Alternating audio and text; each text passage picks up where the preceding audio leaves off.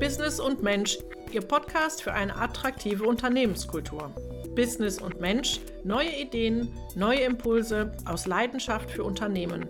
Ihr Podcast vom Kompetenzzentrum Frau und Beruf Niederrhein.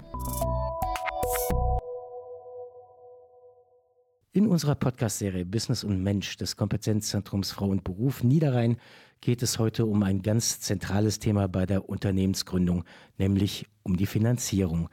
Dazu begrüße ich Kerstin Herzmann, Geschäftsführerin bei den Snackhelden, einem noch kleinen Duisburger Unternehmen, welches Snackballs herstellt und vertreibt.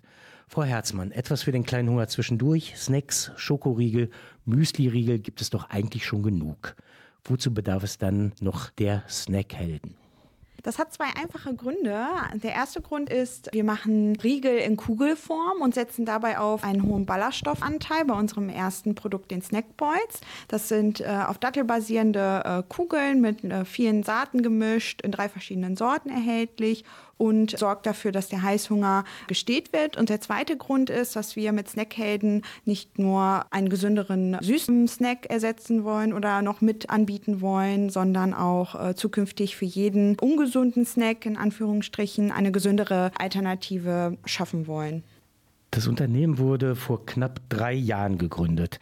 Wie wird Ihre Idee bzw. Ihr Produkt denn von der Kundschaft angenommen? Genau, wir haben vor drei Jahren gegründet und äh, seit zwei Jahren sind unsere ersten Produkte am Markt.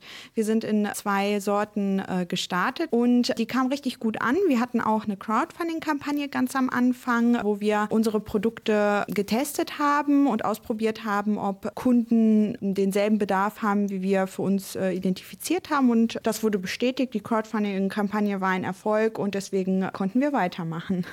Zur Crowdfunding-Kampagne kommen wir gleich nochmal. Diese Podcast-Serie beleuchtet ja die Unternehmensgründung von Frauen unter verschiedenen Aspekten. Es geht um Personalgewinnung, Talentpools im akademischen Bereich und heute um das Thema Finanzierung. Meine Gesprächspartnerinnen sind dementsprechend mal selbstständig unternehmerisch tätig, so wie Sie, oder arbeiten im Bereich der Personalgewinnung oder als Beraterin für Unternehmen oder kommen eben aus dem akademischen Bereich. Aber alle sagen übereinstimmend, wie substanziell wichtig bei der Gründung das Vorhandensein oder der Aufbau von Netzwerken ist. Können Sie das so unterschreiben?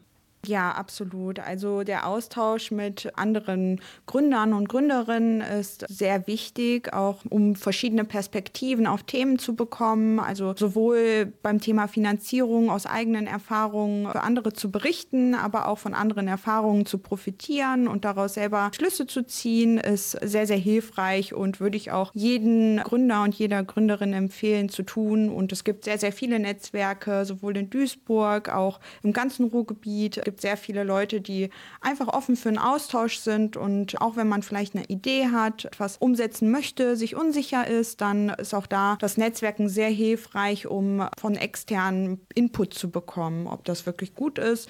Weil meistens ist es doch besser, als man selber glaubt. Da frage ich gleich mal nach, welches Netzwerk oder welche Netzwerke haben Sie denn benutzt oder auf welche haben Sie denn zurückgegriffen? Wir sind in unterschiedlichen Netzwerken. Wir sind einerseits im Food Hub NRW Mitglied. Das müssten Sie vielleicht kurz mal erläutern. Das Food Hub NRW ist ein äh, Netzwerk aus Gründern, Gründerinnen, Startups aus dem Bereich der Ernährung. Also das können äh, Foodprodukte sein, es können aber auch Landwirte sein, die dort im Food Hub äh, vertreten sind. Und es gibt einmal im Jahr eine Messe, die nennt sich Ideenfutter Expo in Neuss. Und äh, dort treffen sich alle Mitglieder und auch äh, branchenrelevante Player und ja, Netzwerken. Und zu diesem Netzwerk gehört ja auch die Wirtschaftsförderung Duisburg. Können Sie dazu was sagen, wo da der Netzwerkcharakter war oder sogar noch ist? Die Wirtschaftsförderung Duisburg war im Prinzip unser Startschuss, auch schon vor der Gründung. Damals sind wir mit der Wirtschaftsförderung in Kontakt gekommen und äh, waren bei einem äh, auch Netzwerktreffen. Da war es tatsächlich eher ein IT-lastiges Treffen und trotzdem äh, haben wir da erste Kontakte mit Angel Alava Pons war das damals geknüpft, der uns dann das Gründerstipendium auch empfohlen hatte, wo wir uns dann 2019 auch darauf beworben hatten. Und so sind wir quasi durch das Netzwerk der Wirtschaftsförderung NRW mit unserer Idee Idee etwas konkreter geworden, haben diese dann auch in Form eines Pitches, eines äh, Bewerbungsformulars eingereicht und wurden auch eingeladen, dort virtuell zu pitchen, weil damals war noch die Corona-Zeit und äh, das haben wir dann auch getan und haben den Pitch gewonnen und konnten so ein äh, Gründerstipendium in Anspruch nehmen. Das war Ende 2019 und das Gründerstipendium NRW belief sich auf ein Jahr, wo man 1000 Euro für den Start der Gründung bekommen hat. Und das hat uns sehr geholfen, weil wir damit auch die ersten Gründungskosten finanzieren konnten und quasi 2020 dann auch im Oktober gründen konnten. Und alles, was das Produkt auch benötigt hat, konnten wir dann im Vorfeld tun. Und äh, das hat uns sehr geholfen. Frau Herzmann, Sie hatten gerade einen Fachbegriff erwähnt. Pitch, was ist denn das überhaupt? Ja, das ist ganz kurz erklärt die Vorstellung einer Geschäftsidee und meistens ist es quasi Teil eines äh, Prozesses, einer Ausschreibung. Beispielsweise waren wir letztens bei der Hack AG, die hat zum Best Food Founder Award ausgeschrieben und dort haben wir unsere Geschäftsidee eingereicht und wurden dann zum Pitch eingeladen und, und haben unsere Geschäftsidee vorgestellt. Und das ist ein Pitch. Und ein Mentoring gab es auch noch. Genau, wir hatten auch ein Mentoring. Das war damals mit Angel Alava Pons. Und er hat uns sowohl mit der Konkretisierung unserer Idee geholfen, hat uns aber auch äh, damals den Kontakt äh, zu Hey Koala hergestellt. Das ist ein anderes Duisburger Startup und konnten so auch einen ersten Erfahrungsaustausch machen und sind auch immer noch im Austausch, wenn Events stattfinden in der Region. Dann sieht man sich auch immer wieder und es ist auch immer wieder schön zu sehen, wo man gerade steht und was gerade so den einen oder anderen dann auch bewegt. Ja.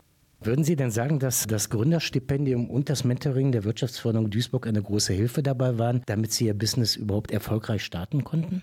Ja, das war sehr wichtig für uns, einerseits auch den Support zu bekommen von der Region Duisburg, weil wir haben ja auch dann Duisburg als Standort für unsere GmbH-Gründung gewählt und das Netzwerk und die ersten Kontakte waren quasi durch den Startschuss mit der Wirtschaftsförderung NRW erst möglich geworden. Vielen potenziellen Gründerinnen und Gründern geht es ja so, dass sie zwar eine Idee und eventuell auch schon ein Konzept haben, aber etwas ganz Wesentliches fehlt, nämlich das Startkapital. Unser heutiger Podcast hat ja den Untertitel Let's Talk Money. Frau Herzmann, dann lassen Sie uns doch mal über Geld reden. Sie haben Ihr Unternehmen als GmbH gegründet. Dazu mussten Sie während der Gründungsphase erst einmal 50 Prozent des Stammkapitals als Einlage aufbringen also mindestens 12.500 Euro. Wie sind Sie denn an das Geld gekommen? Hatten Sie das schon auf dem Konto oder hatten Sie bei Ihrer Hausbank einen Gründerkredit angefragt?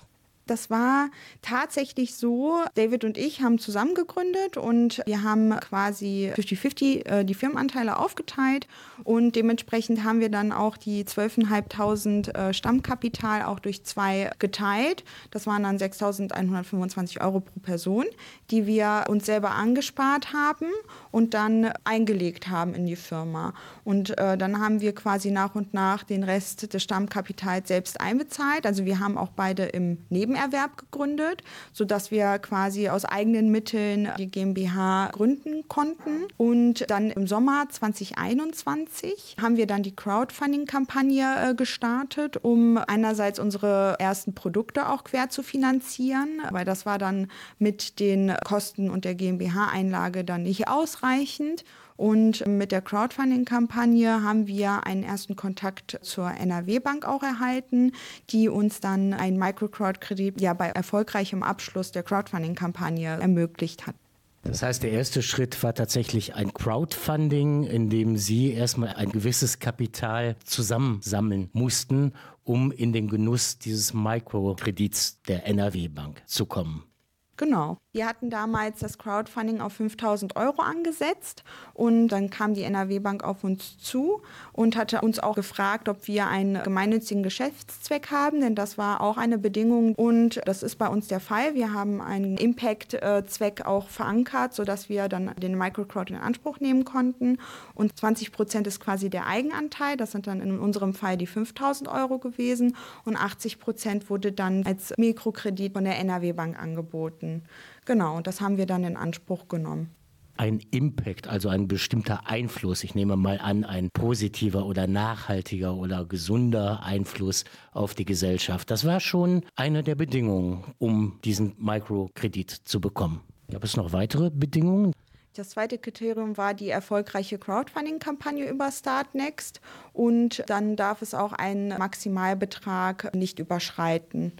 Wie beurteilen Sie persönlich solche innovativen Finanzierungsprogramme wie Microcrowd? Dadurch, dass wir das Vertrauen auch bei der Bank gewinnen konnten durch eine erfolgreiche Startnext-Kampagne und unser Vertrauen in Snackhain auch immer weiter gewachsen ist, weil wir halt immer mehr Kunden bekommen haben. Von daher war das äh, ein sehr attraktives Modell für uns, weil damit konnten wir die Produkte produzieren lassen. Und das ist ein Modell, was für uns sehr gut funktioniert hat. Abschließende Frage. Wir haben ja gerade gesprochen über verschiedene Maßnahmen und Programme, die unterstützend wirken können bei der Unternehmensgründung. Gründungsstipendium, Mentoring-Programme, Finanzierungshilfen. Wo würden Sie sich denn noch mehr Unterstützung wünschen? Insbesondere bei Gründungsvorhaben von Frauen. Gerade als Frau, die vielleicht auch nicht das Privileg hat, in einem reichen Elternhaus groß geworden zu sein, wäre es natürlich sehr attraktiv, ein Programm zu initiieren, was einem hilft, wenn man den Wunsch hat, zu gründen aus dem Berufsleben heraus, ein Programm zu bekommen aus dem Berufsleben, also aus dem klassischen Berufsleben heraus, eine Gründung zu starten. Jetzt gerade ist es so, dass ich immer mit meinem Arbeitgeber schaue, dass es mit den Stunden passt. Und deswegen bin ich auch meinem Arbeitgeber sehr dankbar, dass ich äh, das Privileg habe, aus der Arbeit heraus zu gründen. Aber wenn es da noch Programme gäbe, die einem dabei unterstützen könnten, aus der Berufstätigkeit heraus in die Selbstständigkeit zu gehen, das wäre ein Punkt, den ich sehr begrüßen würde. Ja. Ein zweiter Punkt, der helfen würde, gerade auch äh, hier in Nordrhein-Westfalen, wenn es spezielle Förderprogramme in Bezug auf Food-Startups gibt. Auf Food-Startups, die vielleicht schon am Markt sind, weil die meisten Förderprogramme, und ich verstehe auch den Hintergrund, sind darauf ausgelegt, dass man äh, noch nicht gegründet hat oder noch nicht am Markt ist, um Forschung und Entwicklung voranzutreiben. Aber dass es da vielleicht ein Spezialprogramm geben könnte, was einem dabei hilft oder besser hilft, bei einem schon laufenden Unternehmen noch weiter Unterstützung zu bekommen. Das wäre, glaube ich, noch so ein zweiter Punkt, der uns mit Snackhelden und auch anderen Food-Startups äh, durchaus weiterhelfen kann. Dann wünsche ich Ihnen, dass Ihre Wünsche erhört werden und danke Ihnen für das Gespräch. Vielen Dank, Frau Herzmann. Business und Mensch, Ihr Podcast vom Kompetenzzentrum Frau und Beruf Niederrhein für Duisburg und die Kreise Kleve und Wesel. Das Kompetenzzentrum Frau und Beruf Niederrhein der Stadt Duisburg, eines der 16 Zentren in Nordrhein-Westfalen, gefördert vom Gleichstellungsministerium des Landes NRW.